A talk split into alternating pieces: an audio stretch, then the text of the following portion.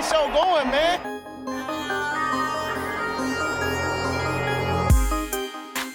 Angelo, what an interception! Steps into it, pass is caught! Diggs! Sideline! Touchdown! Unbelievable! Ihr hört Cover 3, der Podcast für Fantasy Football.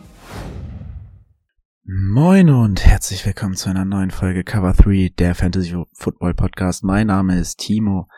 An meiner Seite Brady Schönen guten Abend. und, Schön, dass ihr da seid. und der Rico. Hallo Mr. Hattrick, hallo an die Hörer und auch an Brady. Oh, Schade, ich dachte, ich wäre Mr. Hatry. hättest du mal, hättest du mal sein können. Ah, ey, ich hab, ich, da, ach nee, ist kein Thema für einen Podcast eigentlich. Aber Brady lebt im Abseits, Mr. Burgstaller. Ähm, ja, Einmal. ja, aber bodenlos, bodenlos war das, wirklich. Mann, ich bin das halt nicht gewöhnt, dass da Linienrichter sind und da kann ich mich sonst mehr hinschleichen da. Hat, hat Brady tatsächlich, ich dachte Brady hat Innenverteidiger gespielt. Naja, das haben wir ja nach dem Ja, 2-0 später schnell, schnell umgestellt. Und, Oh boy. naja, naja. Er musste nur meine Höhe halten, dann hätte er ein Tor gemacht, aber das wollte er nicht. Ähm, wir könnten, das fällt mir jetzt erst ein, ich könnte ja einfach sagen, warum bist denn du so langsam und ich so schnell, dass ich dich Ah Ja, überholt du warst hab? fünf Meter weiter vorne und dann So waren es noch nämlich. 50 Zentimeter am Ende. So, okay, gut, genug davon. Äh, Ich möchte mich entschuldigen, äh, falls die Stimme heute ein bisschen angeschlagen klingt. Es war ein hartes Wochenende. Bitte verzeiht. Ansonsten übergebe ich an Rico. Bitteschön.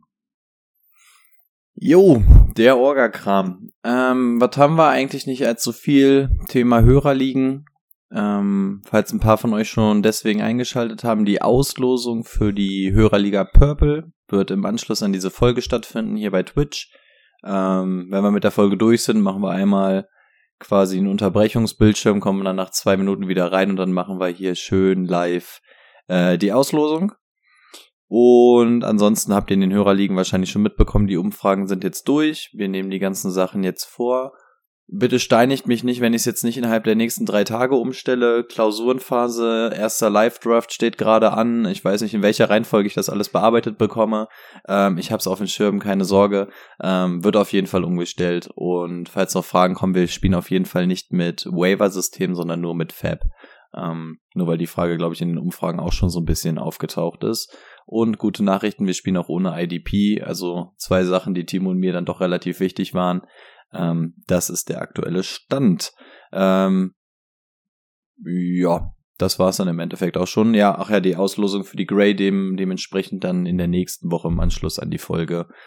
Und ja, ansonsten schon mal allen Leuten gutes Gelingen, viel Spaß. Wir freuen uns auf eine Saison. Tragt euch den Draft-Termin ein. Ähm, auf das wir hoffentlich ganz viel Spaß haben.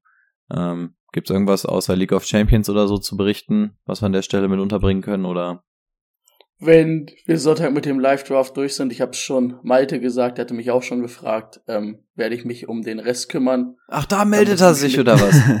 Mhm. Der Da Spacki, muss- der Dynasty kommt gar nichts von ihm. Also ich habe mit ihm geschrieben wegen einem Trade, da meinte er, was denn eigentlich mit der League of Champions? Da meinte ich, das werden wir nach dem Draft in Anlauf nehmen. Und da meinte er, gut. Ähm, wir müssen nur mal gucken, die, du musst die einmal noch für mich aktivieren und mich da irgendwie mal zum, ähm, wie nennt man das? Commissioner Owner machen? Hatte ich eigentlich schon, aber ich schaue gerne Commissioner. noch mal rein. Weil ich habe nämlich vorhin mal geguckt und bin nicht reingekommen, weil da stand, äh, Rico muss die noch öffnen. Aber das können wir, wie gesagt, ich habe hab mir das auf die Pappe geschrieben für, wenn wir Samstag durch sind, dann geht's da auch an, an die, wie sagt man, an die, an Speck ran. An die Buletten. Bulettenspeck irgendwie. Irgendwie sowas. Gut, und jetzt geht Brady erstmal nicht an die Buletten, jetzt geht er an die News der Woche. Breaking News. Ja, so ein ganz kleiner Klassiker ist natürlich, wir brauchen immer eine Vertragsverlängerung irgendwo mit, mit drin in den News. Ähm, nehmen wir diese Woche die von Mika Fitzpatrick. äh, Safety der Steelers, hat für vier Jahre verlängert, ähm, wird durchschnittlich 18,5 Millionen, 18,4 Millionen verdienen, damit einer der bestbezahlten Safeties. Ähm, ja, hat er sich verdient, ne? War nicht schlecht. Ähm, ansonsten gab's wirklich, ich sag's jede Woche wieder nicht viel, aber auch diese Woche war es, glaube ich, noch weniger. Dann habe ich so geguckt, was könnten wir Interessantes mit reinnehmen.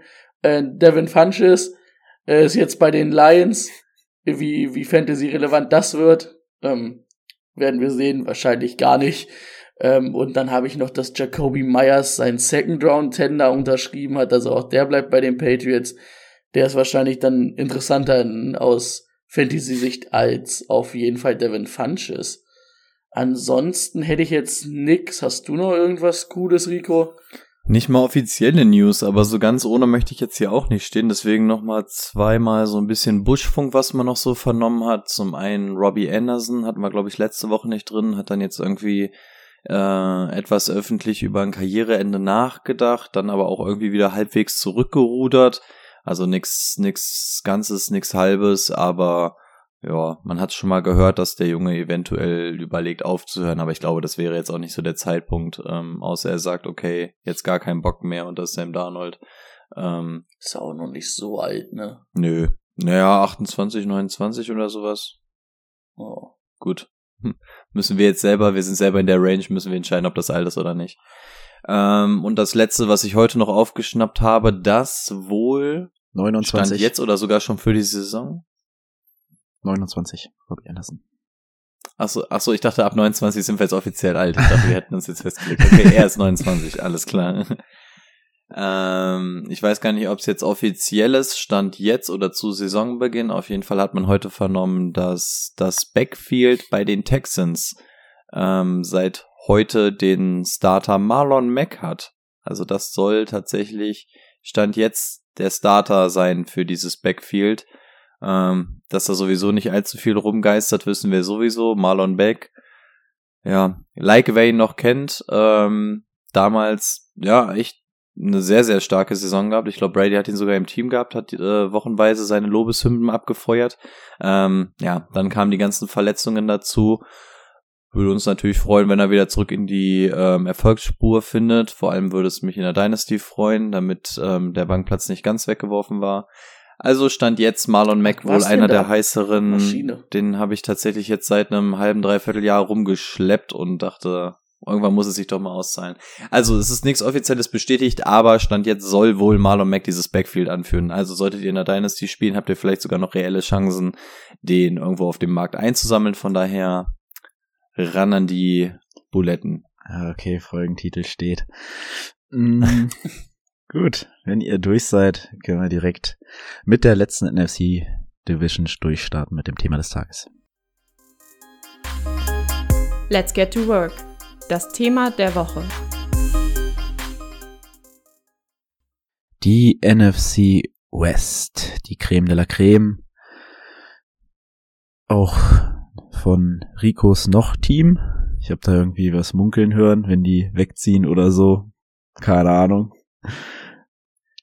Müssen wir drüber nachdenken. Nee, nee, nee, nee, nee, nee, nee. Also, also da gibt's wirklich nichts, was auch nur annähernd da reinkommen will. Also eher höre ich auf Football-Fans zu sein, als dass ich die, die Seahawks wegwerfe. Ich habe gesagt, es, es, würde, es würde mir sehr, sehr schwer fallen, weil ich nicht nur Seahawks-Fan, sondern ja sehr großer Seattle-Fan bin.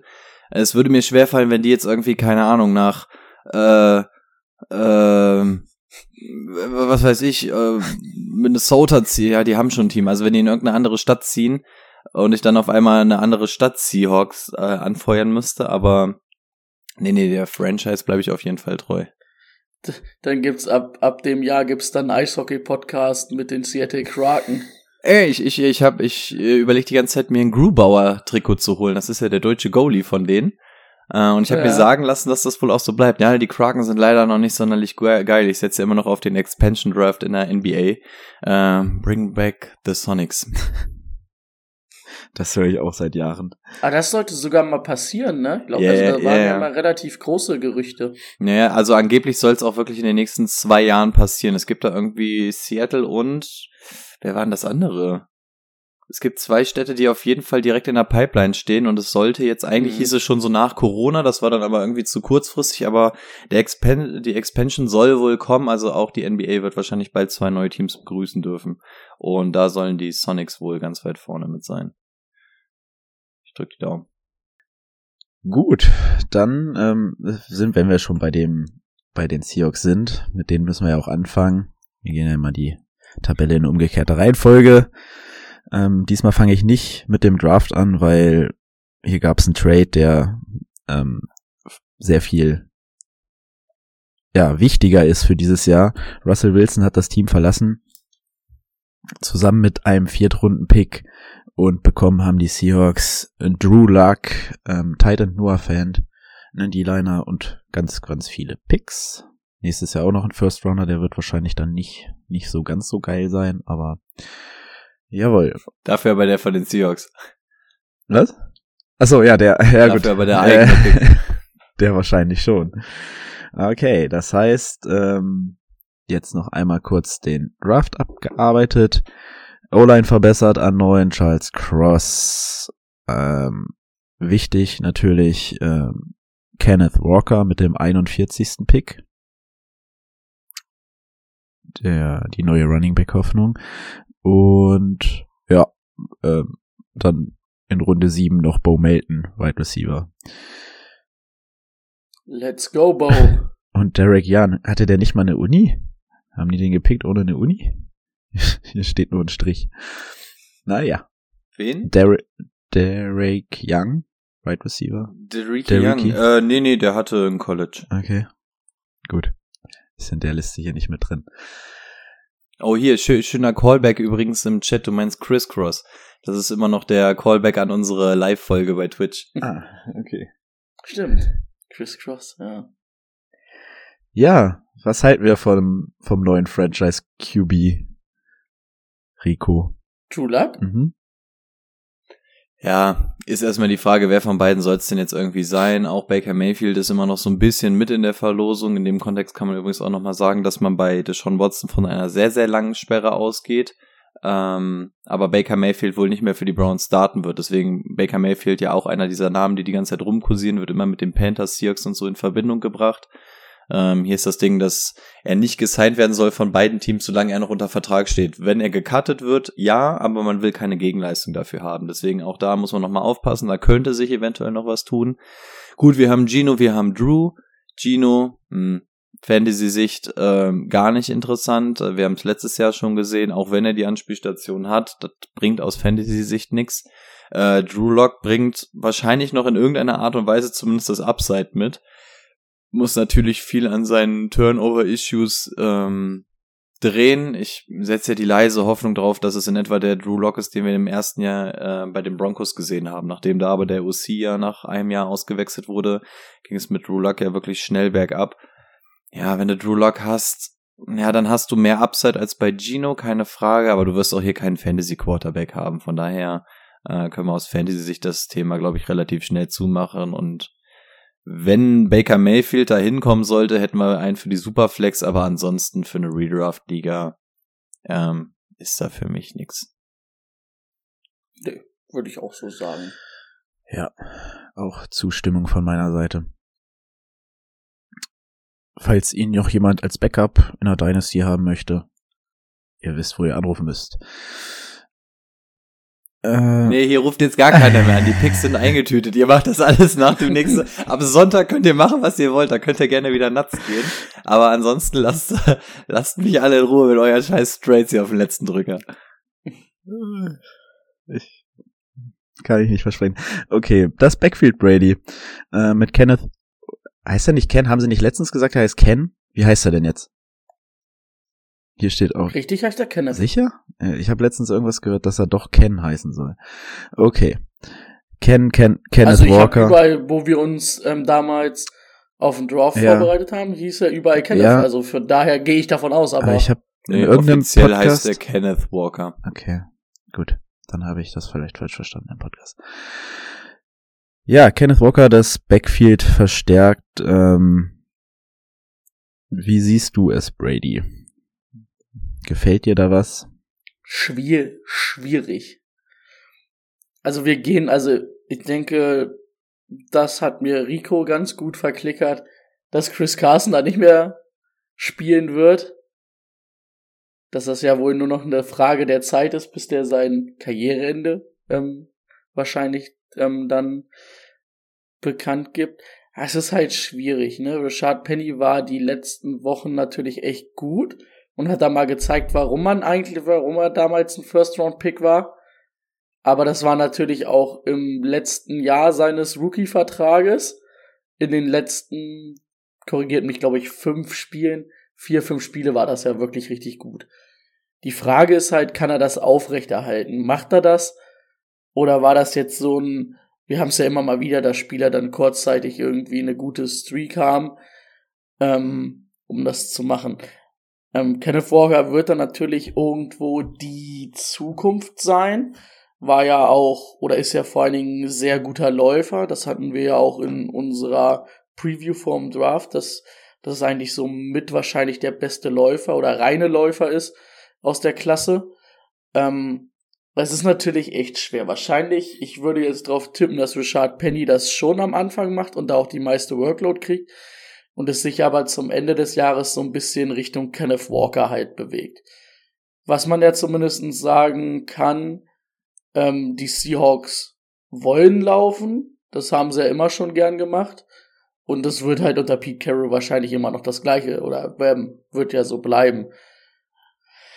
Ich glaube, dass es so ein bisschen ist wie letztes Jahr mit Melvin Gordon und Javonte Williams, dass man das so ein bisschen vergleichen kann. Dass es halt am Anfang eher Melvin Gordon war und dann am Ende Javonte Williams und so halt da und dass beide so ein bisschen koexistieren können, aber es für beide nicht richtig cool ist. ähm, ähm, ja. Da Rico wahrscheinlich die meisten Insights dazu hat, würde ich einfach mal mein Take dazu geben.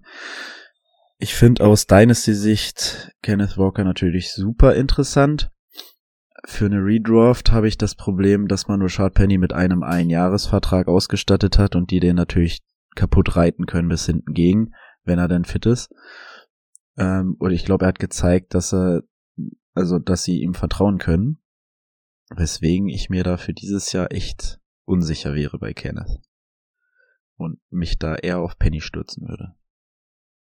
Ja, also auch ich gehe davon aus, dass Chris Carson nicht spielen wird, was die Sache natürlich ein bisschen leichter macht. Also der Typ hat ähm, eine 5 Zentimeter Platte in seinem scheißen Nacken an der Wirbelsäule. Also ähm, Bruder, leg dich auf die Couch und mach dein Leben lang gar nichts mehr. Also geh um Teufels äh, Willen nicht mehr da raus aufs Feld.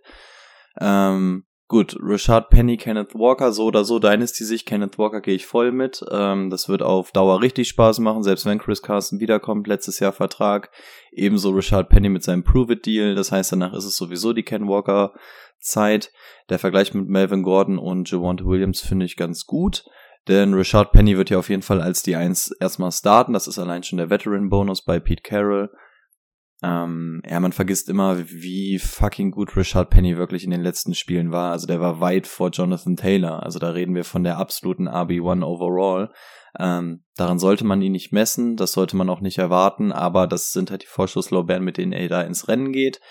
Ken, Kenneth Walker wird früher oder später immer mehr Snaps sehen, allein schon, weil man ihn natürlich auch fürs nächste Jahr dann wirklich anständig evaluieren will. Ich glaube, eins meiner, einer meiner Lieblingswörter hier im Podcast. Evaluieren? Ja, evaluieren, ich sag's viel zu oft in letzter Zeit. Ähm, ja, kann man beide spielen? Also ich würde ich würd Ken Walker auf jeden Fall mitnehmen in einer Redraft-Liga. Allein schon, weil wir wissen, ja, Richard Penny, die wollen ihn eventuell totreiten. Totreißen kann bei Penny aber auch heißen, du gibst ihm drei, drei Carries und dann ist er tot. Ähm, also, aber auch so, also Chris Carson und Richard Penny, die konnten ja auch halbwegs coexistieren. Also, das, wenn du ein Run-Heavy-Team hast, kannst du auch zwei Running Backs spielen und früher oder später wird Ken, Kenneth Walker wahrscheinlich übernehmen. Richard Penny ist verletzungsanfällig, von daher ist Kenneth Walker sogar in einer Redraft-Liga für mich ganz interessant. Man sollte ihn auf jeden Fall in den hinteren Runden irgendwo einsammeln, um nochmal so ein bisschen die Bank zu stacken.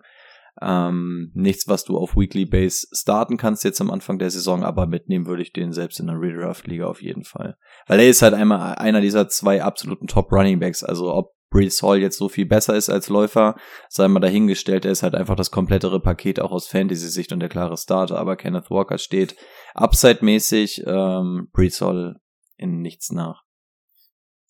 Ähm, weil du es ja gerade gesagt hast, ich, ich guck mir das gerade nochmal an, das ist ja so absurd. Woche 14 137 Rushing Yards und zwei Touchdowns. Gut, dann kam eine Woche gegen die Rams, die nicht so gut war. Woche 16 135 Yards ein Touchdown, danach 170 Yards zwei Touchdown, 190 Yards ein Touchdown. Das nur im Rushing. Ja, das ist krank. Das war das wirklich ist, absolut ja, das krank. War, das war wirklich absolut absurd. Ja, und, und das war der typische, wenn du es in die Playoffs geschafft hast und Richard Penny in deinem Team hast, hat der, hat der dir das Ding im Alleingang gewonnen, die ganzen Playoffs. Das ist Wahnsinn gewesen. Ja. Mhm. Und den hast du dir irgendwann mal Woche 14 wahrscheinlich dann von den Ravens geholt. Ja. ja. Gut, dann lass uns über ähm, ganz kurz machen wir den Tight End schnell mit weg. Noah Fant hat sich irgendwas eurer Meinung nach für ihn geändert? Also ich glaube, ich sehe ihn in einer ähnlichen Situation wie bei den Broncos. Ja, letztes Jahr wurde er bei den Broncos leider zu selten richtig eingesetzt, weil man dann auch zu oft irgendwie auch Albert O den Ball gegeben hat, meiner Meinung nach. Ähm, ja, was man halt betrachten muss, dass Will Disley, was haben sie ihm, glaube ich, drei Jahre, 24 Millionen? Also auch einen relativ guten Vertrag gegeben. Aber ja, also vom, vom, vom Output glaube ich nicht, dass es sich viel ändern wird für Noah Fent. Und das halt eher negativ, weil er letztes Jahr halt ja auch unter seiner Erwartung geblieben ist, ne? Ja, ich glaube auch, wird in etwa da sein, wo er auch bei den Broncos war. Also er hat hier das freundlichere Team für ihn. Ähm, Gerade wenn du einen unerfahreneren Quarterback hast, ähm, beliebte Anspielstation. Die Seahawks haben schon immer irgendwie nach diesem Tight End gesucht. Jetzt haben sie ihn. Sie hatten es damals so ein bisschen mit Disley, bevor der sich irgendwie zweimal die Achillessehne und Kniescheibe da weggesprengt hat. Ähm, also die können den Tight End auch einsetzen. Ich glaube, das liegt nicht nur an Russell Wilson, das ist generell auch diese Offense. Von daher gehe ich davon aus, dass der hier auch halbwegs gefüttert wird. Und das ist einer der Tight Ends, die ich auf jeden Fall gerne in meinem Team hätte, weil das ist einer, der wird dir ähm, halbwegs Punkte liefern. Und der Tight End Markt, ähm, sagen wir oft genug, wie dünn der besetzt ist. Und da ist Noah Fant auf jeden Fall einer der interessanten. Ja, und jetzt einen, den es ADP-wise sehr hart getroffen hat, den Ab der Abgang von Russell Wilson, DK Metcalf und auch Tyler Lockett. Ähm, DK sehr weit runtergerutscht. Findet ihr zu weit oder findet ihr, es ist genau richtig? Also ich finde ähm, bei DK, also ich persönlich muss sagen, ähm, diese Quarterback-Situation gefällt mir überhaupt nicht und äh, finde es berechtigt, dass man den sehr viel später zieht als letztes Jahr. Also sehr viel später auf jeden Le Fall. Also wolltest du anfangen? Kannst Letz Ach so, ja, okay. Äh, letztes Jahr war der natürlich auch absurd, ne? Ich glaube, wir hatten ihn alle so um die Top 5. Also wir, ich hatte ihn auf jeden Fall sehr hoch. Das ist dann natürlich dieses Jahr nicht mehr. Ähm, ja, aber vom ADP, ich finde ihn halt trotzdem immer noch interessant, ne? Weil er ist halt ein Monster, wird halt wieder trotzdem seine Touchdowns irgendwo auffangen. Und ähm, er ist ja halt nicht vielleicht so ähm, so Quarterback abhängig wie jetzt irgendein anderer Spieler, weil er halt auch viel fängt, viel mit seinem Körper machen kann. So, wo du jetzt sagst, ähm, oh, ey, mir, mir fällt jetzt kein Spieler gerade ein, den ich, wo ich sage, das ist so für mich genau das Gegenteil, der einen guten Quarterback braucht. Ein guter Quarterback ist immer gut. ähm, keine Ahnung so Juju letztes Jahr, wo dann mit Big Ben das gar nicht lief, weißt du? Wo ich sage, ich glaube, da ist der Quarterback für DK ein bisschen egaler, weil er halt ähm, diese Tools mitbringt, um dieser dominante Receiver zu sein. Hm. Wisst ihr, worauf ich hinaus will? Ich glaube, ich weiß selber noch nicht so richtig, worauf ich hinaus will. Also ich weiß, dass du auf jeden Fall in dieselbe Richtung willst, in die ich auch will. Und, und zwar, dass DK Metcalf einfach ähm, genug individuelle Klasse mitbringt, als dass er trotzdem irgendwie überleben wird. Ja, der Absturz ist absolut gerechtfertigt, weil er letztes Jahr wirklich sehr, sehr hoch gedraftet wurde. Mittlerweile kriegst du ihn teilweise in der fünften Runde und das finde ich fast schon ein bisschen, äh, bisschen sehr krass für einen Receiver seiner Klasse. Ähm, wir haben Verhältnisse, wir haben Beispiele gesehen, wo es genauso ist, wo du einen klasse Wide Receiver hast, aber der Quarterback scheiß ist und letztendlich ist es hier jetzt nichts anderes. Und die haben auch überlebt. Von daher mache ich mir um DK jetzt nicht so die Gedanken. Gerade ADP-Wise ähm, kriegst du da, glaube ich, noch mehr Upside, als du investierst. Von daher, ich glaube, als Brady und ich unseren Mock gemacht hatten, ist er uns bis in die fünfte Runde gefallen oder so. Dann waren wir äh, Running Back und Tight End stacked und hatten ihn dann auf einmal als äh, Wide Receiver Nummer eins, wo ich auch sage so, naja gut, mhm. das ist halt auf Wide Receiver wird wird das dein Touchdown Garant sein aus diesem Team. Ähm, der wird seine Receptions bekommen. Natürlich muss man sich von diesen Moonballs wahrscheinlich verabschieden, dass er da jedes Mal für 70 Yard läuft oder so. Aber der wird überleben. Von daher mache ich mir um DK ähm, gemessen an dem ADP keine Gedanken. Und in der fünften Runde ist das schon ja, in der fünften Runde ein kleiner Stil. No-Brainer. Ja. Also wenn wir jetzt mal so sagen, den hast du auf Right Receiver Nummer zwei gar kein Problem. Also da bin ich mega happy mit. Ja. Ja, oder wie Rico halt sagt, wenn du Running Backs hast und ein Tight End und das dein erster ist, ja. also auch auf jeden Fall, ja. Da stimme ich zu. Da, dahinter ganz schnell abmoderieren. Äh, Lockett. Tyler Lockett bleibt, glaube ich, im Endeffekt das, was er immer war. Also ist immer eine beliebte Anspielstation, aber der hatte vorher auch seine Boom- or Bust-Spiele. Die werden jetzt wahrscheinlich noch mal krasser sein. Also die Booms werden wahrscheinlich nicht mehr so hoch gehen und die Busts werden wahrscheinlich in der Häufigkeit noch mal ein bisschen zunehmen. Also ganz heißes Eisen, der gewinnt hier Wochen überraschend, der ähm, kann ich aber auch standesgemäß enttäuschen. Das bleibt in etwa das, was es vorher auch war, meiner Meinung nach. Ja. Und dahinter um die drei können sich dann mehrere streiten. Also die Eskridge wurde letztes Jahr ähm, relativ hoch gepickt, hat, hat dann aber so gut wie das ganze Jahr mit einer ultraschweren Concussion zu kämpfen gehabt. Ähm, von dem erwarte ich mir auf jeden Fall was. Bo Melton ähm, bringt doch noch einige Schwächen mit. Penny Hart hast du dann noch. Also die Nummer drei wäre mir gerade aufgrund der Quarterback-Situation viel zu heikel. Wahrscheinlich würde ich sogar noch auf die Eskridge gehen. Ähm, aber das ist halt alles nicht mehr im Rahmen von einer Redraft. Ja, und vor allen Dingen dann ja auch, weil sie ja doch viel laufen werden, ne? Willst du dann den dritten Receiver da haben, der sowieso unsicher ist, mhm. macht dann nicht so richtig Sinn, dass er dann nicht mal sowas, wo du sagst, da zocke ich die letzte Runde in der Redraft-Liga drauf. Nee, nee, nee, das auf keinen Fall. Also Tyler Lockett muss in der Redraft-Liga weggehen, aber auch, weil wir schon gesagt haben, Noah Fan ist ja auch noch eine Anspielstation. Run-Heavy-Team, mhm. wir haben drei Anspielstationen, da brauchen wir uns jetzt auch keine vierte aus den Rippen leiern. Ja. Zu DK noch kurz, ist sein viertes Jahr, ne? Noch kein Spiel verpasst. Ähm, also habt ihr auf jeden Fall einen verlässlichen Spieler, aber der ist so ein bisschen am Muckeln mit seinem Contract noch, ne? Ähm, ja, muckeln nicht so ganz. Ähm, also ist bei allem dabei gewesen. Also man setzt tatsächlich auch noch keine Forderungen, macht da kein großes Holdout oder so. Der ist gerade noch so ein bisschen ähm, von seiner Surgery, dass er weg ist. Also der hat bisher noch nichts geschwänzt oder so. Verhält sich absolut vorbildmäßig. Da kann man ihm tatsächlich keinen keinen Strick draus drehen. Also setzt jetzt auch nicht die Pistole auf die Brust und die Seahawks sind eigentlich bekannt dafür, dass sie immer erst, wenn die richtigen Minicamps losgehen, ähm, anfangen, Verträge rauszuhauen, wie letztes Jahr mit Jamal Adams. Also da würde ich mir tatsächlich nicht so die große Platte machen. Okay. Jawohl, dann sind wir mit den Seahawks durch. Wir machen weiter mit den 49ers. Der 49ers Draft sah wie folgt aus. Runde 3, auch ein sehr interessanter Rookie für eine Dynasty, Tarian Davis Price wird so ein bisschen verpönt, weil das San Francisco Backfield, wir kennen es, immer viele Spieler. Aber ja, ähm, sollte man zumindest auf der Pappe haben. Runde drei weiterhin Danny Gray, Wide Receiver. Und das war's. Der Quarterback-Wechsel steht an. Trey Lance, Brady ist hyped habe ich am Wochenende nochmal zu hören bekommen. Trey Lance wird the next big thing, hast du gesagt. Was? Der wird Wieso? the next big thing aus Fantasy-Sicht. Okay. Weil der wie Cam ist in Jung. Wo Cam noch Super Cam war. Wo er noch die Scoring Machine war. Cam wo er noch die Scoring, Scoring Machine, Machine, war. Hm. Ja, gut, das sind, wir hatten es ja immer, oder wir haben es ja immer wieder das Thema, ne? Ein Rushing Quarterback ist, ist einfach ein Cheatcode. Ähm, er hat jetzt ein Jahr hinter Jimmy Garoppolo gesessen, hat da gelernt, hat er aber auch ein, zwei Spiele gemacht. Ähm, er bringt halt ja alles mit, ne? Er hat einen riesen Arm, Das kann er. Und er kann halt gut laufen. Und ich glaube, dass Kai Shanahan auch eine gute Offense für ihn zusammenbauen wird.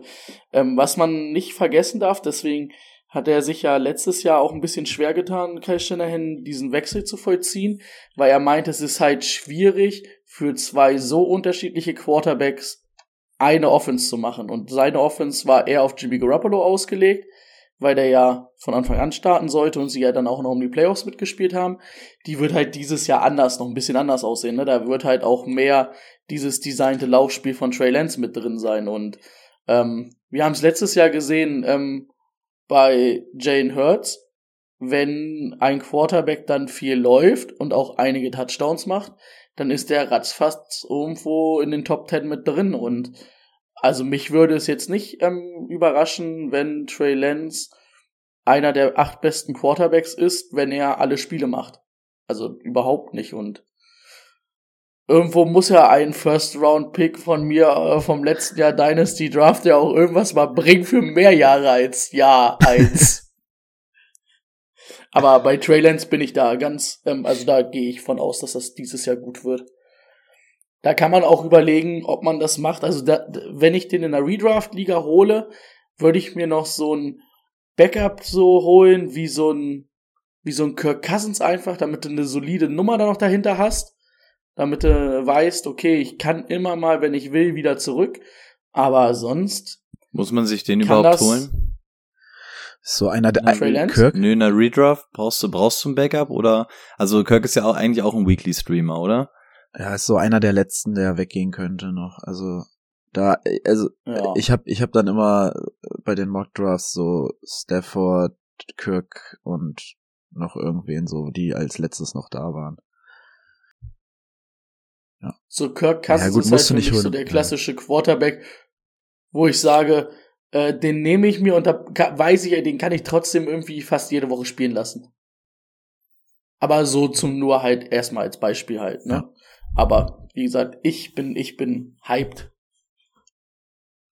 Ja, Trey Lance drafted to be great, dass es letztes Jahr noch nicht der Fall war. Ähm, Ne, hat man gesehen, hat Brady auch gerade schon gut erläutert. Jetzt ist halt einfach die Trey Lance Zeit. Und was haben sie damals gezahlt? Den dritten, ähm, haben unfassbar viel in die Hand genommen, um diesen Pick überhaupt zu bekommen. Und das ist jetzt einfach das Jahr von Trey Lance. Also diesmal wird auch nicht überlegt, ah, oder wird es vielleicht doch Jimmy G? Nein, das ist, das ist jetzt einfach seine Offense. Ähm, das ist auch absolut richtig so. Und er ist für mich so ein bisschen ähm, der Jalen Hurts so ganz leicht umgedreht. Ne? Jalen Hurts ist ähm, nochmal deutlich mobiler während ähm, Trey Lance, glaube ich, im ähm, Passing Game schon ein bisschen mehr mitbringt. Also wir haben auch letztes Jahr schon gesehen, dass Trey Lance den Ball absolut bewegen kann. Also der weiß auch, wie man Quarterback spielt. Der kann auch ein bisschen mehr als nur laufen. Also Trey Lance, ähm, ja, mit der Offense, wenn Debo wirklich da bleibt, wovon wir alle ausgehen, ähm, ist da alles gegeben, damit das succeeded. Ähm, du hast die Abilities von ihm, du hast das Surrounding um ihn drum. Ähm, ja, braucht man meiner Meinung nach, meiner Meinung nach nicht drüber diskutieren. Ich habe ihn nur an elf bei mir im Draft-Spicker.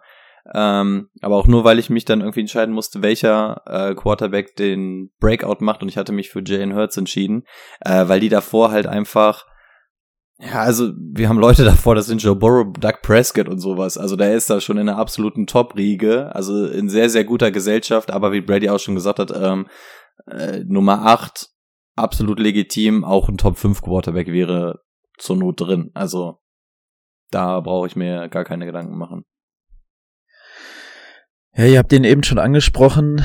Ähm, Dibu Samuel, dass es nicht wirklich weiter hochgehen kann für ihn nach dem letzten Jahr, ist eigentlich klar. Ähm, tut das jetzt weh mit Trey Lance ähm, für ihn und vor allem auch für Elijah Mitchell? Äh, dass man da so ein Rushing QB hat. Ich meine, wir haben es bei Jalen Hurts gesehen. Rico hat das eben so ein bisschen eingeschränkt, dass Trey ja schon eher der Passer ist, aber gerade Dibu, der ja auch viele ähm, Rushing Attempts hatte, was die 49ers ja auch schon angekündigt haben, was nicht mehr der Fall sein sollte. Ähm, also bei, bei Dibu sehe ich eine gute Regression, glaube ich, aber ich weiß nicht, ich glaube, er war äh, Right Receiver 3. Ähm, wenn er in die. Er hat immer noch 1400 Yards gemacht, ne, im Receiving und sechs Touchdowns, also. Ja, aber wenn das Rushing wegfällt, Hm, Aber wie viel schätzt du, dass er Rushing hatte? Jetzt, du wirst es nicht vor dir haben. hm, weiß nicht, 40, 50, 60, 70? Ja, 60, Attempt, 60 Attempts für 300 Yards. Er hat halt acht Touchdowns gemacht. Das war halt aberwitzig, Ja. ne? Aber ich, also ja, dass das letztes Jahr ein Farbejahr war, denke ich, wissen wir alle. Ja. Aber wenn der fit ist, und dann hast du ja gesehen, wie explosiv der ist, also der wird halt trotzdem dann immer noch sehr, sehr gut sein. Und ähm, ich bin auch weiterhin der Meinung, dass er in den Top 10 landet. Ne? Also ich wollte Ja. jetzt nicht sagen, dass der da komplett rausfällt. Ich wollte nur sagen, äh, so hoch, da müsste man vorsichtig sein. Ja, das stimmt. Also so ein Jahr nochmal zu wiederholen, halt auch mit dem Rushing, ja, das wird schwer, vor allen Dingen auch, wenn der Quarterback noch rusht. Und ja, da gebe ich dir recht. Da bin ich auf deiner Seite, Timo. Gut, keine Widerworte von Rico? Nö, ja, stimmt, ich hatte noch nichts gesagt. ja, also bin ich im Endeffekt bei euch. Also es, es, es wird eine Regression geben, aber ich glaube, das ist eine absolut gesunde Regression. Er hätte sowieso weniger ähm, diese Wunderwaffen-Einsätze bekommen. Ähm, und ich glaube, mit Trey Lance bekommt er einen, der die tiefe Bombe dann auch gewillter ist zu werfen, die Debo Samuel ja auch liegt. Also ich glaube, der wird da weiterhin der Playmaker sein. Und ähm, ja, klar, er wird nicht Wide Receiver Nummer drei sein, wäre im Rahmen des Möglichen, aber er wird für mich trotzdem, wenn er alle Spiele macht, ist er für mich quasi ein garantierter Top 10 Receiver. Jawohl. So, dann ähm, habe ich eben auch angesprochen, Elijah Mitchell. Ja, hat wohl keiner vor dem Jahr damit gerechnet, dass der Sechstrunden-Pick äh, den Drittrunden-Pick schlägt, aber Elijah Mitchell sah einfach gut aus in seinen elf Spielen, die er gemacht hat. Für 963 Yards und fünf Touchdowns gelaufen. Jetzt haben sie wieder einen Running Back gezogen. Trotzdem halte ich Elijah für die Nummer eins und jemanden, der sehr spät in den mittleren Runden noch zu haben ist, als ein ja, Running Back von einem Rush-Heavy-Team. Tut hier jetzt entweder der Draft oder auch der Quarterback weh? Für mich irgendwie gar nicht. Also, weil er ist schon so niedrig angesetzt und dafür einen Starting Running Back zu bekommen, finde ich in Ordnung. Ich glaube auch für den Preis ist es okay. Also ich traue dem Jungen nicht über den Weg, aber das liegt einfach an dem Backfield an sich. Wir haben zu oft gesehen, dass es bei den 49ers äh, One and Out ist, was Running Backs angeht. Ey, wir haben da hinten noch Trey Sermon, den darf man einfach nicht vergessen. Der Junge ist auch mit absolut Talent gesegnet, aber ähm, ja, kommt halt nicht zum Zug. Du hast rein theoretisch einen Jeff Wilson, wo sich jedes Team die Finger nachlecken würde, so einen Goal-Line-Back zu haben. Ähm, dann haben sie jetzt in der dritten Runde, ich glaube, verhältnismäßig früh in der dritten Runde sogar wieder äh, Davis Price genommen. Dann hast du noch Elijah Mitchell. Also was da alles rumläuft, ist ja eigentlich aber witzig. Von daher, ähm, er wird der ganz klare Starter sein. Gemessen an seinem ADP ist es auch ein ziemliches Schnäppchen, würde ich behaupten. Ähm, unabhängig davon, ob es Trey Lance oder Jimmy G ist, ist, glaube ich, sein Problem nicht der Quarterback-Wechsel oder so, sondern einfach, wie viel Vertrauen kriegt er von Shanahan? Ist Shanahan wirklich ähm, weiter experimentierfreudig, dann einfach auch mal den Rookie zu setzen oder wollen sie dieses Jahr was ganz anderes machen? Also er geht klar als RB1 ins Rennen, aber bei den Niners ist halt einfach alles möglich. Deswegen ähm, packe ich dieses Risiko gerne von mir. Kann halt immer sein, ne, dass die ersten beiden Läufe, ersten drei Läufe nicht gut aussehen, dann wird halt wer anders draufgeschickt, der gut läuft und dann läuft der den Rest des Spiels, ne, oder dass es halt auch einfach von, ähm, von Serie zu Serie anders aussieht. Wie nennt man das? Ich, Serie ist gerade das falsche Wort. Ähm, Drive. Von Drive, das Wort habe ich gesucht, von Drive zu Drive, äh, anders aussieht. Also ja, klar, das ist dann wahrscheinlich der potenzielle Starting Back, den man bekommt. Aber man kann halt auch, es kann halt auch mal eine Woche dann halt echt schief gehen, ne? Aber was ist so Elijah Mitchells ähm, ADP? Der wird ja auch wahrscheinlich Richtung Ende vierter, Anfang fünfter Runde liegen. ich meine, wenn du den dann in der fünften kriegst, wenn du vielleicht schon zwei Running Back hast, dann ist das natürlich überragend, ne? Oder wenn du dann halt irgendwie zwei richtig gute Wide Receiver oder zwei Wide Receiver und einen Tight End hat und einen guten Running Back und dann die Liza Mitchell als Nummer zwei, da bin ich dann auch vollkommen d'accord mit. Aber es ist natürlich immer so ein einer dieser dieser dieser Starting Running Backs, die so ein bisschen wo du dir nicht zu 100% sicher sein kannst. Ja. Gut, äh, Handzeichen, wer ist Brandon Ayuk-Fan? Dann bitte Rico. Ja, also finde ich nicht schlecht. Dann bitte Rico war der schnellste. Ja, also Ayuk ist für mich einer der großen Breakout-Kandidaten dieses Jahr. Trey, Trey Lance wird ihm absolut gut tun. Von Ayuk haben wir gesehen, der Junge ist explosiv. Ähm, zweiter Wide Receiver kann in dem Team sehr, sehr gut überleben, vor allem weil der Tight End ähm, auch gerne mal das ein oder andere Spiel fehlt. Äh, diese Explosivität von Brandon Ayuk kommt einem Trey Lance sehr entgegen. Ähm, ich hatte eine ganze Menge von, von Ayuk und meiner Meinung nach sind die Voraussetzungen jetzt perfekt für ihn. Ähm, ja, also ich halt sehr, sehr viel von dem Jungen ist einer, den du auch ganz spät einsammeln kannst, die auf die Bank setzen kann. Und im Endeffekt genau das, was Debo Samuel letztes Jahr auch war.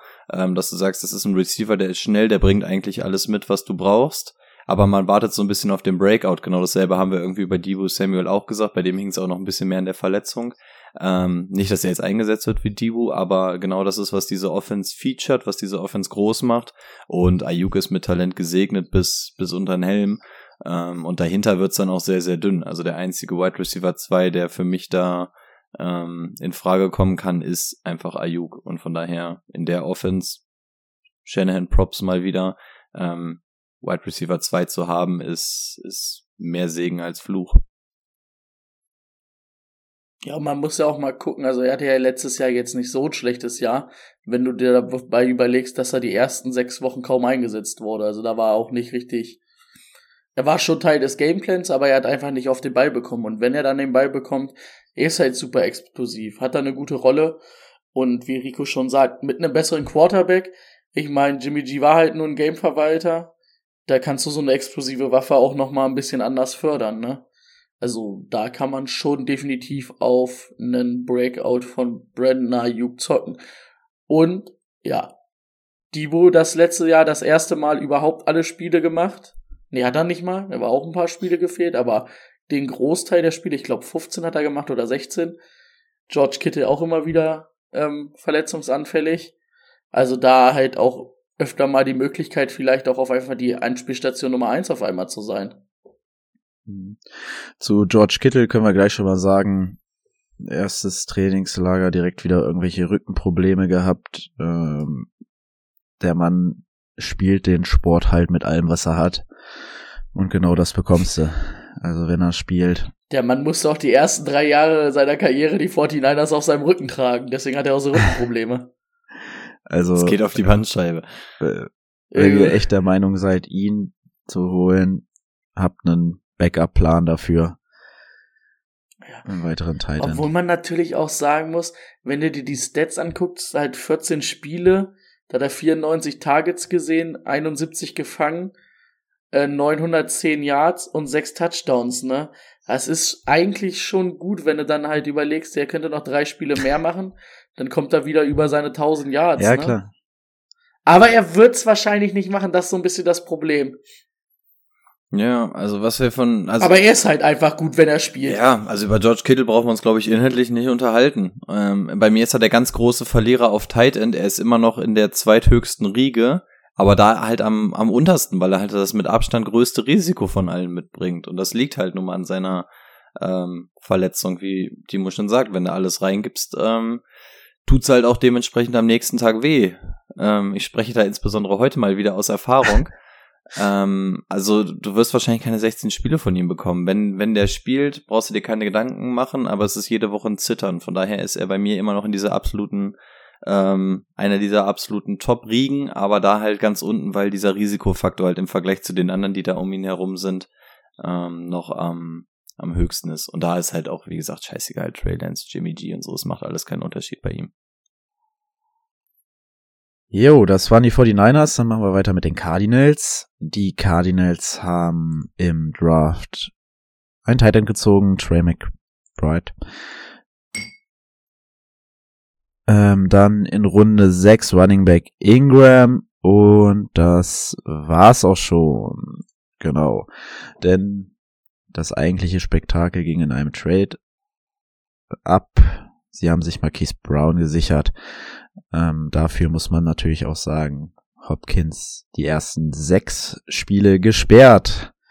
Das heißt, mit Marquise Brown, der letztes Jahr ganz gut abgeliefert hat, könnte man einen sehr guten Fang machen.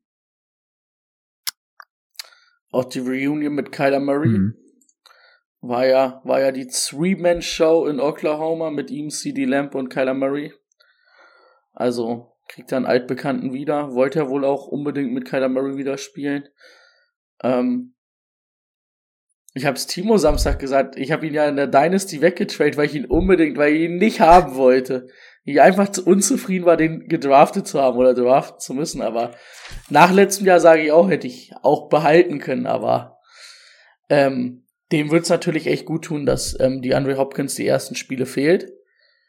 Ähm, da ganz klar auch irgendwie für mich nochmal nach oben gestiegen, Richtung, ähm, also weiter oben, Richtung weiter oben. Ähm, ja, also ich glaube, dass ähm, dadurch, dass die Andre Hopkins fehlt, kannst du einen Case aufmachen, je nachdem, wie man draftet, dass du mit Marquise Brown als Right Receiver Nummer 1 auch irgendwo in eine Saison gehen kannst. Hm. Und das ohne jetzt unbedingt traurig zu sein. Ja, es gibt geileres, aber ja. Gerade mit Kyler. Ja. Ja. Auf die Saison gesehen, Wide Receiver 2 wäre ich, wäre ich okay damit. Wenn das dein Flex-Spieler ist, hast du auf jeden Fall alles richtig gemacht. Wide Receiver 2 wäre auf jeden Fall vertretbar. Ja, wird ihm wahrscheinlich echt nicht schlecht tun, dass er unter so einem Quarterback wie Kyler Murray spielt. Interessanter Spieler. Ja, gibt jetzt nicht so ultra viel zu Marquise Brown zu sagen. Also ich finde, er wird dasselbe machen, was er auch in, in Baltimore gemacht hat, mit dem Unterschied, dass das hier kein Run-Heavy, sondern Pass-Heavy-Team ist. Und wenn er dann Hopkins für die ersten sechs Spiele rausrechnet, die Connection wurde schon angesprochen, ähm, sollte das Ergo eine klare Verbesserung zum letzten Jahr sein und da war er schon nicht schlecht. Von daher ähm, Wide Receiver 2 locked in und ähm, mit dem Potenzial vielleicht sogar auf Wide Receiver 1 springen zu können. Also gerade einer, wenn du sagst, du gehst in den ersten drei Runden oder so auf Running Back, um dich da wirklich richtig zu stacken, dann ist das einer der Typen, die dir da auf äh, Wide Receiver 1 in den Schoß fallen können und das kann unter Umständen auf jeden Fall funktionieren. Unter Umständen auf jeden Fall. Sehr gut. Kyler, Kyler Murray, äh, lang nichts mehr von dem gehört. Der hatte doch auch rumgezickt lange Zeit mit seinem Vertrag. Gab's da irgendwas Neues? Nö, nur dass er jetzt irgendwie wieder da ist und erstmal gesagt hat, so, na ja, eigentlich will ich ja nur das Beste für die Franchise. Also das ist wirklich so dieser typische Vertragspoker. Okay. Ja, äh, setzt ihr euch Hopkins sechs Spieler auf der Bank in der Redraft? Boah, ich bin da, ich bin da ganz zwiegespalten, muss ich ehrlich sagen. Ich bin aber wahrscheinlich auch ein bisschen höher bei Hopkins als ihr beide, weil ich auch ein kleiner D-Hop-Fan bin. Aber er hat ja letztes Jahr auch nur zehn Spiele gemacht, ne? Aber da halt auch acht Touchdowns wieder. Ja, das ist schon. Aber es ist schwer, sechs Spiele jemanden auf der Bank sitzen zu haben, ne? Aber wenn du natürlich den dir sechs Spiele auf die Bank setzt und der am siebten Spieltag wiederkommt und du dann auf einmal sagst, jo, okay, keine Ahnung, ich hab jetzt, sagen wir mal, ich hab jetzt Marquise Brown, ah gut, Marquise Brown ist dann ein bisschen doof, weil sie in beiden, weil sie im gleichen Team sind, die nehmen sich ein bisschen weg. Aber wenn du den dann auf einmal reinwerfen kannst, als du hast aber schon zwei gute Receiver halt dafür irgendwo, ne? Und das ist dann irgendwie den, den du dann noch auswählen kannst. Da, ja, ist halt die Frage, wann ist es das, das wert, ihn zu ziehen? Und ist es wert, sechs Wochen diesen Bankplatz? Also den Luxus muss man ja auch haben, ne? Da muss man ja halt auch ein bisschen Glück haben mit Verletzungen, dass sich keiner bei dir im Team so richtig verletzt, dass man diesen Bankplatz dann halt einfach aufgeben kann für sechs Wochen. Hm. Also bei mir steht und fällt es einfach mit der Frage, wo kann ich ihn ziehen? Ähm, also der wird, wenn alles gut läuft, 66 Prozent der kompletten Saison spielen. Und 66 Prozent reichen aus, um sich für die Playoffs zu qualifizieren. Also, und ich glaube, es gibt kein Szenario, in dem die Andrew Hopkins in Woche 7 da ist und äh, nicht wieder Wide Receiver Nummer 1 ist. Also ich, meiner Meinung nach kann sich Marquise Brown da auf den Kopf stellen. Ich sehe nicht, dass der ähm, die Nummer eins in diesem Team ist, wenn die Andre fucking Hopkins wieder da ist. Also ich sehe das Szenario ehrlich gesagt nicht. Äh, ich habe tatsächlich sogar überlegt, ob ich in die Top 50 mit reinpacke und das, obwohl er sechs Spiele nicht spielt, was dann eigentlich auch schon alles über die Qualitäten von Also bei mir sagt. ist er übrigens drin. Ja, bei mir hat er sie nämlich knapp verpasst. Ähm, aber allein, dass wir sagen, er kann in die Top 50 rutschen, obwohl er sechs Spiele fehlt, sagt alles über diese Qualität des Jungen aus. Und wir hatten auch die Szenerie schon öfter, dass man gesagt hat, man ist gewillt, sich einen Wide right Receiver wie, ich glaube, Michael Thomas war es, die Jahre davor irgendwie, ähm, sich für sechs Spiele auf die Bank zu setzen oder so, weil der im Laufe der Saison zurückkommen kann. Ich glaube, es wird nicht funktionieren, dass er undrafted durchgeht. Irgendeiner wird sich den mitnehmen. Also nicht von wegen, ich stelle mir für Woche, äh, Woche zwei den Wecker, um dann zu denken, dann hole ich ihn mir irgendwie auf die Bank, um dann nur noch vier Wochen zu überbrücken. Also ich glaube, die Szenerie wird es nicht geben. Und wenn du einen D-Hop im Team hast, wie gesagt, 66 Prozent der Saison wird gespielt. Und wenn ich ihn in den 66 Prozent habe, habe ich da einen absolut starken Wide Receiver, den ich in Woche 7 zu Not auf Wide Receiver 1 in meinem Team stellen kann. Ich würde mutig sein und dagegen wetten, dass er dann wieder Wide Receiver 1 wird. Tatsächlich. Der Mann wird auch nicht jünger, jetzt darf er seine Mittelchen nicht mehr nehmen. Ähm, äh, ich kann mir vorstellen, dass die Verbindung dann zwischen Kyler und Marquise schon so gut ist, dass, also sie werden ähnliche Werte haben, aber ich würde drauf tippen, dass Marquise vorne ist. Ähm, wen ich in dem Team auch super interessant finde, vor allem für die ersten sechs Wochen ist Zach Ertz. Zach Ertz ist letztes Jahr zum Team gekommen, hat sich super eingefunden. Ähm, kriegst einen späten Tight End, der im Passing Game super eingebunden wird, Touchdowns macht. Ich glaube, da kannst du nichts mit falsch machen in diesem Jahr.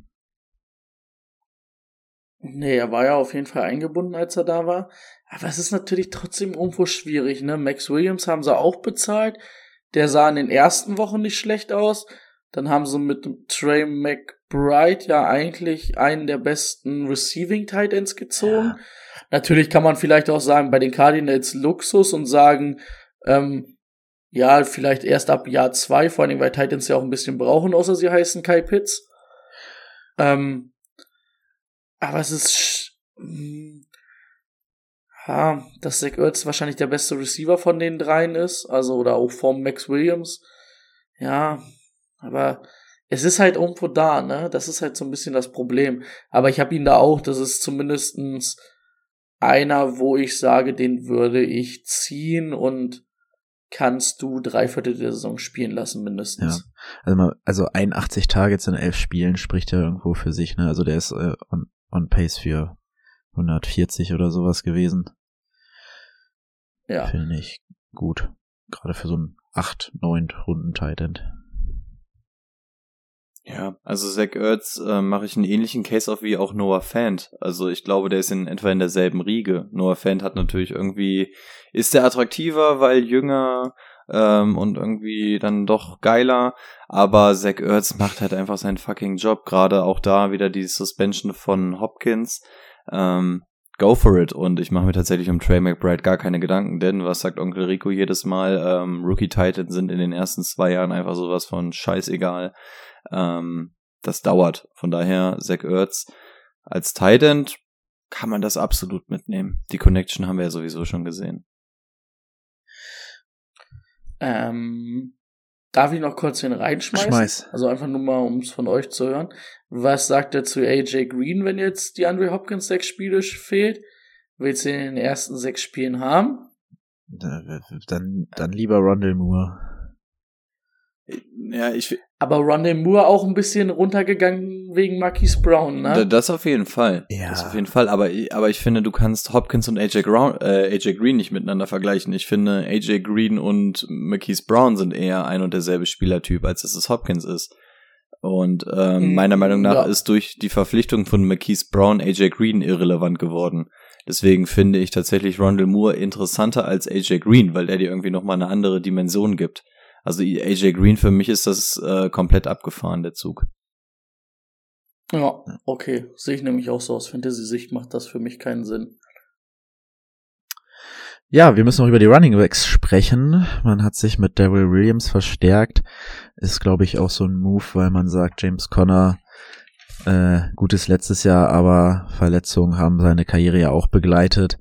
Ähm, dass der nicht jeden Snap auf dem Feld stehen sollte, ist klar. Und ja, dann wird Daryl Williams wohl so die Rolle einnehmen von Name entfallen. Chase Edmonds. Chase Edmonds, genau. Und ähm, ja, ich sehe in der Situation James Conner, also äh, den Vergleich zwischen Daryl Williams und Chase Edmonds sehe ich, habe ich Chase schon weiter vorne gesehen, ein Stück. Ähm, aber trotzdem glaub, ja, trotzdem glaube ich, dass, dass sie James nicht bis, bis sonst wohin reiten werden. Ähm, hat ja unglaublich viele Touchdowns gemacht. Äh, die, die wird er, die Opportunity wird er auch wieder haben mit dieser Offense. Ähm, viele Goal-Line-Situationen haben. Deswegen finde ich den für sein ADP sehr interessant. Trotzdem noch. Gegencase? Äh, nö, Gegencase nicht. An der Stelle möchte ich nur einmal sagen, James Conner, ich war tatsächlich immer ein Believer. Ich glaube, ich war auch so mit der Einzige äh, aus dem Podcast, der dir immer halbwegs die Stange gehalten hat. Von daher wäre ich doch sehr dankbar, wenn ich da mal ein unterschriebenes äh, Trikot bekommen würde. Äh, würde ich mich doch sehr freuen, melde dich. Äh, ja, James Conner, absolut gigantisch gewesen, hat quasi keine Konkurrenz, wird auch dieses Jahr so bleiben. Und Darrell Williams ist für mich, also so wirklich mit, mit Chase kann man ihn nicht vergleichen, weil Chase ja dann doch eher so dieser Catching-Back war und dann dieser Explosive, während Darrell Williams ja auch eher so dieser ähm, klassische Running Back meiner Meinung nach ist. Wird wahrscheinlich auch so ein bisschen gefeatured neben James Conner. Das würde mir aber, glaube ich, nicht reichen, als dass ich ihn spielen lassen würde. Also da hatte ich ja selbst bei Chase schon immer meine Bauchschmerzen. Ähm, für mich ist Darrell, Darrell Williams die absolute Lebensversicherung einfach für die Cardinals, die auch absolut notwendig ist. Verletzungshistorie James, James Conner haben wir schon angesprochen. Und für mich auch einer dieser Sleeper, nicht weil geil, sondern weil einfach die Lebensversicherung von diesen typischen Handcuffs. Ähm, James Conner hast du die Möglichkeit. Diese typischen Handcuffs, wir haben, wir sagen es immer wieder bei Delvin Cook mit Madison, wir hatten es sonst, früher hatten wir es auch öfter mal mit Miles Sanders und Boston Scott und so. Du hast halt immer diesen einen Running Back, der sich öfter mal verletzt und du hast dahinter einen, der sofort einspringt. Und das ist für mich Darrell Williams und das ist einer der interessanten, gerade in diesem Backfield. Wenn der übernehmen sollte, super interessant und den würde ich mir eventuell sogar in einer Redraft in der letzten, vorletzten Runde, da gibt's immer diese typischen Leute, die man sich reinpackt, wäre für mich auch einer, wenn, wenn man Handcuffs mitnimmt, ist das einer, der für mich sehr weit oben sind. Denn sollte James Conner weg sein, dann ist Darrell Williams Time und dann brauchst du nicht mal großartig talentiert zu sein, ähm, um da deine Fantasy-Punkte Woche für Woche aufzulegen. Da hätte ich mal eine interessante Diskussion jetzt hier von ab, ähm, wenn wir jetzt dieses Jahr, oder wir spielen ja jetzt mit Fab, auch in den Hörerligen. Ändert das was an dieser Handcuff-Situation für euch? Also für mich schon. Ich glaube, ich würde den dann eher liegen lassen und halt dann, wenn ich James Conner habe und der sich verletzt, ordentlich Fab da reinbuttern. Anstatt mir den Bankplatz dann mit einem Daryl Williams zu versauen. Mit Fab kannst du halt dir wahrscheinlich zwei, drei gute Leute holen, obwohl du halt nicht die Position vielleicht hast. Das ist halt das Gute, ne? Ja. Ähm, ja. Ist für mich halt so ein bisschen die Frage der Ausrichtung. Also wenn du, wenn, wenn du sagst, ähm, ich bin, ich habe ich hab so die Baseline ähm, in, in meiner Starting Formation, was die Running Back angeht, dann bin ich absolut cool damit, wenn man das macht. Ähm, du kannst auch sagen, ich bin der Typ, der sich eher ein Projekt auf die Bank setzt, was den Running Back angeht. Ähm, also irgendwie wirst du ja sowieso deinen Bankplatz besetzen mit irgendwelchen Running Backs, wo du sagst, okay, der wird wahrscheinlich sowieso nicht großartig spielen oder bei dem muss ich x Wochen warten, bis der Breakout kommt. Ist meiner Meinung nach dann ähm, eine Philosophiefrage, ob du dann sagst, dann setze ich mir einen der besten Handcuffs, wer auch immer das ist, auf die Bank, oder einen, bei dem ich sage, boah, ja, wenn, wenn da die Umstände glücklich sind, dann könnte der übernehmen.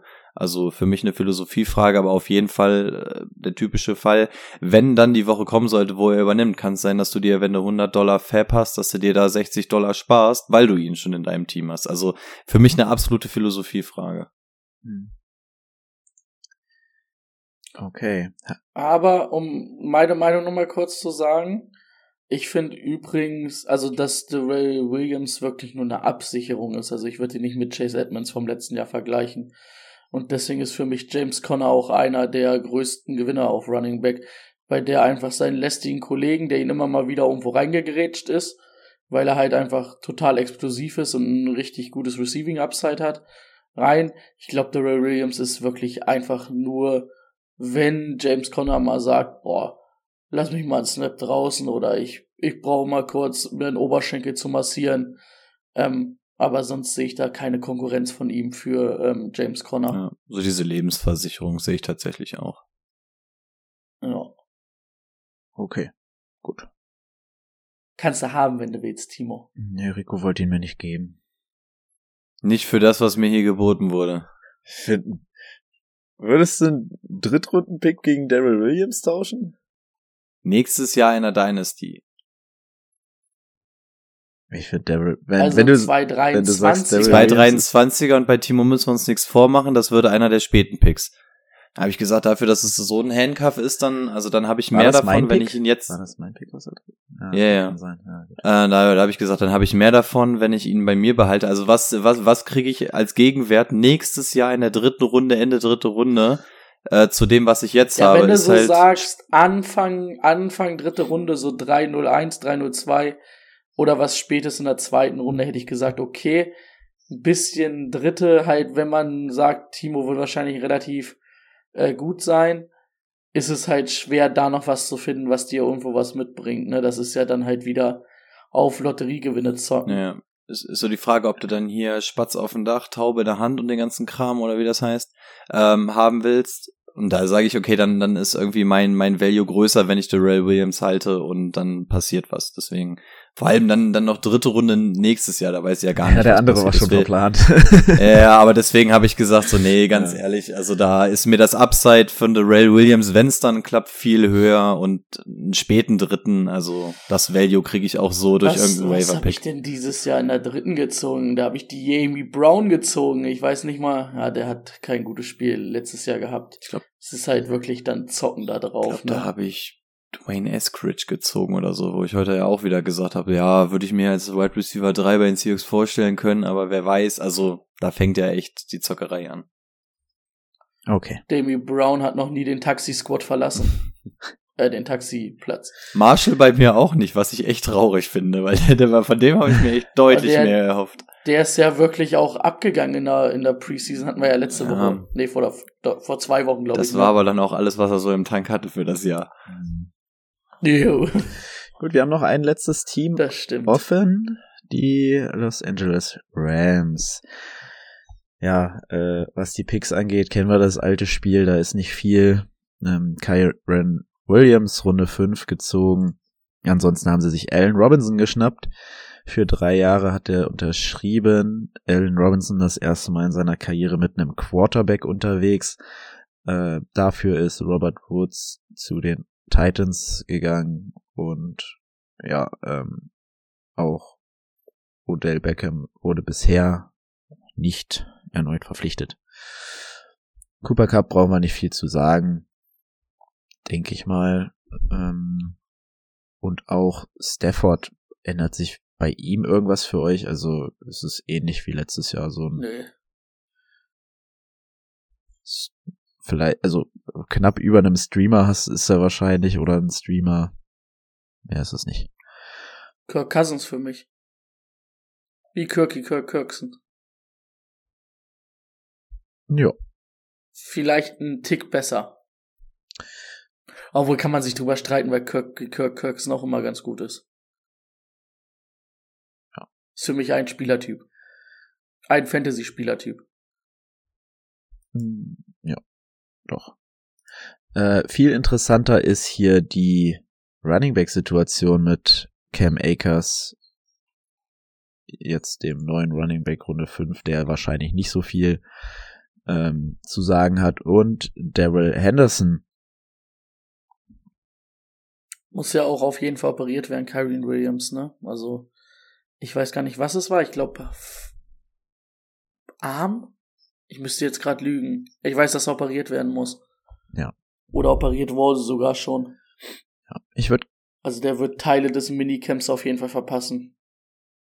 Cam Akers Achillessehnen-Injury äh, oder gerissen ähm, ist ja immer für einen Running Back gerade das große Ding. So kommt er, wie kommt er daraus zurück?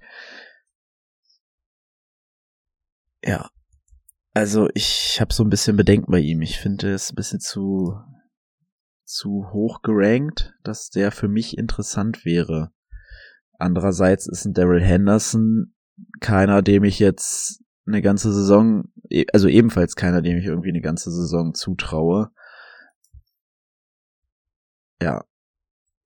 Wie habt ihr die so ungefähr gerankt? Oder wie fühlt ihr euch dabei, wenn ihr die draftet? Schwer. Vor der letzten Saison hätte ich Haus und Hof verkauft, um Cam Akers zu haben, weil das, glaube ich, der größte Breakout-Player für mich war. Ähm, gut, das hat sich dann relativ schnell erledigt. Ähm, als er wiederkam, absurde Rehab gab und so, Thema hatten wir alles schon durch ähm, hat er mir gar nicht gefallen. Das liegt natürlich dran, natürlich. Das Ding ist wahrscheinlich erst vor einer Woche wieder zusammengeklebt worden. Ähm, aber das, also, das hat alles gefehlt, diese Explosivität, dieser Antritt, das war halt alles noch nicht da, standesgemäß. Aber das ist halt der letzte Eindruck, den ich von Cam Akers jetzt gesehen habe, bevor wir uns in die Offseason verabschiedet haben. Ähm, Achillessehnenriss hat Timo gerade schon gesagt, ganz gefährliche Nummer für einen Running Back, hat schon ganz andere Karrieren zerstört. Deswegen sehr, sehr gemischte Gefühle bei ihm.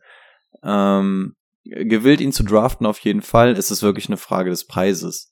Darrell Henderson hatte ich letzte Saison in meinem Dynasty-Team und er hat auch die Saison durchgeritten und ich muss ganz ehrlich sagen, er war ein Starter, deswegen hat er gespielt, aber hat mich nicht einmal überzeugt punktemäßig. Also Darrell Henderson war da, hat seinen Job gemacht, mehr aber auch nicht. Also der hat dir nichts gewonnen, der hat dir aber auch jetzt ähm, wenig bis gar nichts verloren.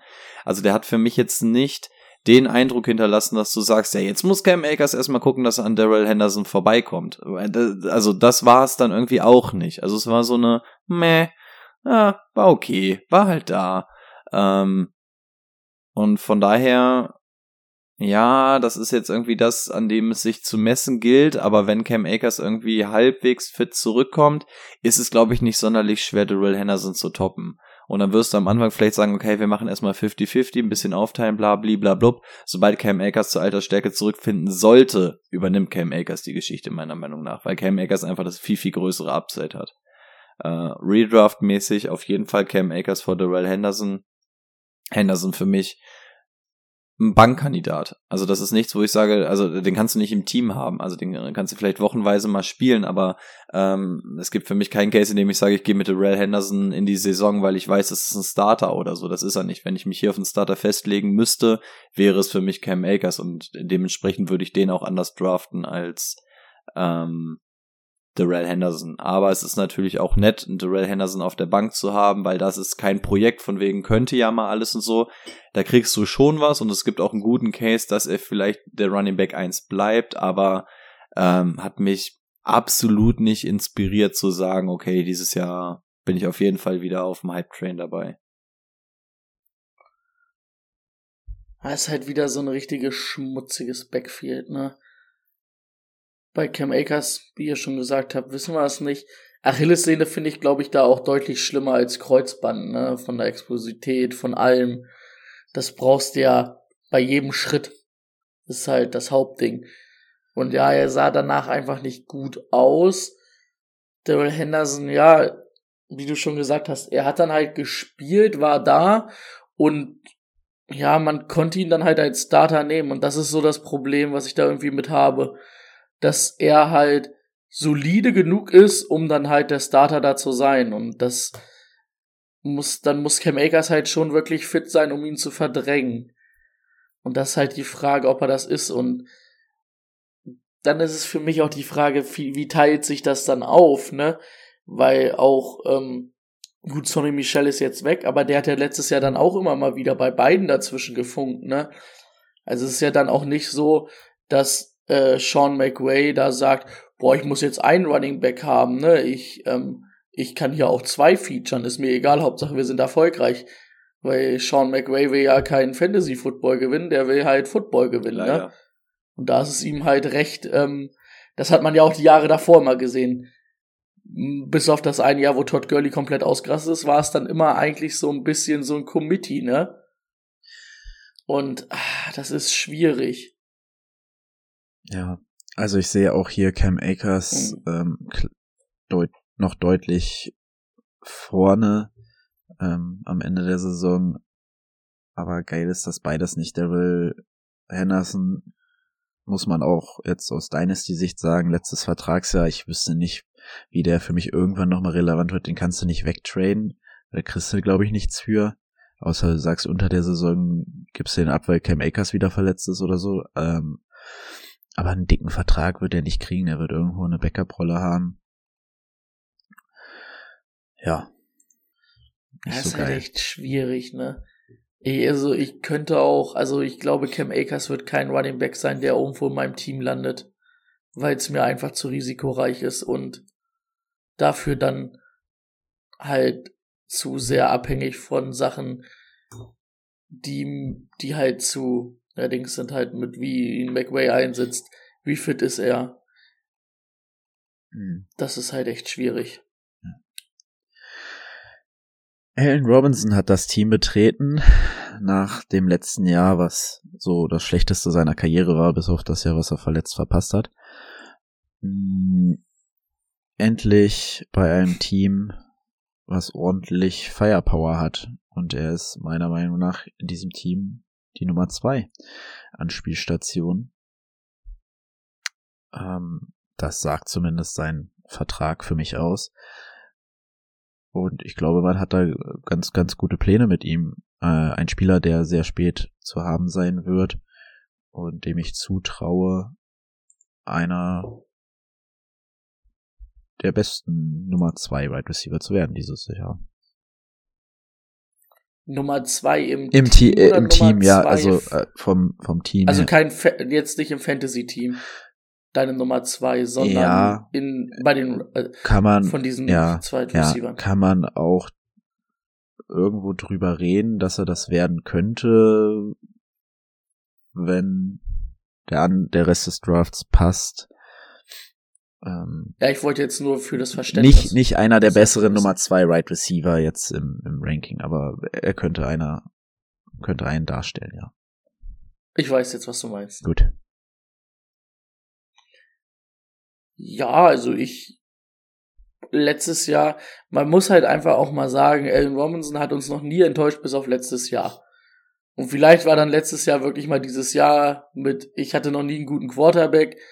Ähm, es hat viel bei den Bears nicht gepasst und ähm, ja, er hat ja halt auch einfach immer noch die, die Nummer ein, also er hat ja immer noch Nummer eins Bewachung gekriegt, ne? Das ist ja nicht so, dass der Mooney da, obwohl er so gut war, da irgendwie die Star Cornerbacks irgendwo ähm, gesagt haben, boah, wir müssen jetzt Daryl Mooney decken, sondern das war halt immer noch Allen Robinson, ne? Und jetzt kommt er dahin. Ähm, klar ist Cooper Cup jetzt nicht so der typische Nummer 1 Receiver in einem Team, aber ähm, jetzt sieht halt schon wahrscheinlich eher die Bewachung der besten Männer auf sich als ähm, Allen Robinson. Und ich glaube auch, dass dadurch, wie die Rams spielen, auch mit ihren Wide Receivern, dass sie da echt vorteilhafte Matches für Allen Robinson ähm, erzeugen oder ähm, kreieren können. Und ja, also ich gehe da vollkommen mit, Timo, dass das einer der besten Nummer zwei Receiver der Liga sein wird. Und also mindestens auch einer der besten Flex-Receiver, die man überhaupt haben kann. Und wahrscheinlich auch nicht traurig sein, wenn du den auf der Nummer zwei hast. Je nachdem, wie der Draft halt läuft und wer, was du für Nummer eins Receiver hast. Ja, ich klinge mal, glaube ich, so ein bisschen langweilig, wenn ich über die Rams rede. Das liegt aber auch einfach daran, dass ich dieses Team gähnend langweilig finde. ähm, ja, Cooper Cup machen wir, machen wir gar nicht erst auf diesen Case. Äh, Allen Robinson, ja, Also ich glaube, Verlierer an der Allen Robinson Verpflichtung ist Van Jefferson. Ähm, der hatte ja eigentlich ganz gute Zahlen. Die wird er jetzt halt einfach an Allen Robinson abgeben. Und dann ist die Frage, ist ein Van Jefferson dann überhaupt noch interessant aus Fantasy-Sicht? Wahrscheinlich nicht. Ähm, ja, Wide Receiver. Hat dann auch nur profitiert von der Woods-Verletzung. Ja. Ne? Ähm, Und das ist ja dann jetzt vom Tisch. Genau, also war eigentlich so ein bisschen der Nutznießer. Ähm, OBJ kam ja auch erst später dazu, also ja, Nutznießer einfach. Ähm, Allen Robinson habt ihr im Endeffekt schon alles zugesagt. Also Wide Receiver 2 Instant in diesem Team sowieso. Und ähm, ich glaube, wäre vermessen, wenn man sagt, dass er Flex-Player in deinem Team ist. Also er muss dann wahrscheinlich Wide Receiver 2 sein. Also ich weiß nicht, wie sein ADP aussieht. Ähm, verschreckte Owner aus dem letzten Jahr werden wahrscheinlich die Finger von ihm lassen, aber wenn du so eine individuelle Klasse wie Allen Robinson ähm, auf dem Draftbot hast, dann braucht man eigentlich nicht lange überlegen, sich den auch auf Wide Receiver 2 stellen zu können. Also hätte ich auch gar keine Probleme mit. Der wird gefüttert, der wird gefeatured, der hat die individuelle Klasse dafür. Ja, für mich der einzige Verlierer hier, Van Jefferson ähm, und Tutu Edwell weiterhin, weil von dem hatte ich mir tatsächlich auch ein bisschen mehr erhofft, aber ich glaube, der ist auch über eine Special Team Rolle nie hinausgekommen bei den Rams. Auch immerhin Zweitrunden-Pick gewesen letztes Jahr. Hm. Ja, noch Worte für Tyler Higby übrig. Das ist jedes Jahr irgendwie das gleiche bei ihm, oder? Also, wenn ich mir das hier so Mhm. angucke. 71 vom ADP. Ungefähr. Wer jetzt? Allen Robinson. 71 finde ich aber ganz schön. Siebte Runde, sechste, siebte Runde finde ich ganz schön. Das wäre viel zu spät Ich hätte, eigentlich. ich hätte jetzt gesagt, in der fünften Runde wird es schon schwer, den zu bekommen noch. Fünfte. Also Wide Receiver 30 in dem Territorium ist er gerankt. Das kann schon in die Richtung gehen. Das ist ja ein lächerlich billiger Value-Pick. Ja, Ja. Den nimmst du mit da, ne? Oh, oh, da, Also wenn- da, wenn- Daniel Mooley oder Allen Robinson? Mm, Bei mir, äh, gu gute Frage erstmal. Ähm, ich würde Daniel Mooney nehmen, weil der dann irgendwie noch die Nummer eins im eigenen Team ist. Und die, die Chance hat halt Allen Robinson Mooney- nicht. Ich habe Mooney auch knapp darüber, so ein Tier, weil er halt Nummer 1 Receiver im Team ist. Hm. Aber sind relativ nah beieinander. Okay. Ja, Tyler Higby braucht man nicht mehr viel zu sagen, ne, glaube ich. Das ist auch wieder so ein Titan, wo er schon mal gesagt hat, äh, äh, eigentlich müsste das ja können und er hat jetzt die Opportunity, aber er hat es auch noch nie gezeigt. Also dieses Jahr verabschieden wir uns von allen Titans, wo wir mal gesagt haben, das wird was. Ja. Und, und vor allem bei, bei Higby würde ich auch wirklich sagen, also das kann man wirklich langsam auch mal begraben. Der hatte 61 Receptions, 560 Yard, 5 Touchdowns. Also das ist meiner Meinung nach auch knapp an der Grenze vorbei, dass du sagst, ja, okay, den kannst du dir wochenweise zumindest hinstellen, wenn du, wenn du eh nichts anderes Geiles hast. Also, uah, dann, dann, also ganz ehrlich, C- Cole Mead oder Higby? Ja, Kmeet. Cookie Meat, einfach klar. Einfach drauf zocken. Ja, eben, wäre ich Also, nämlich auch der- da, weil, Higby, der gewinnt ja eh nix. Bei Higby hast du es jetzt sechs Jahre lang bei dem gleichen Team gesehen. Kannst du irgendwann sagen, okay, besser wird's nicht. Ja.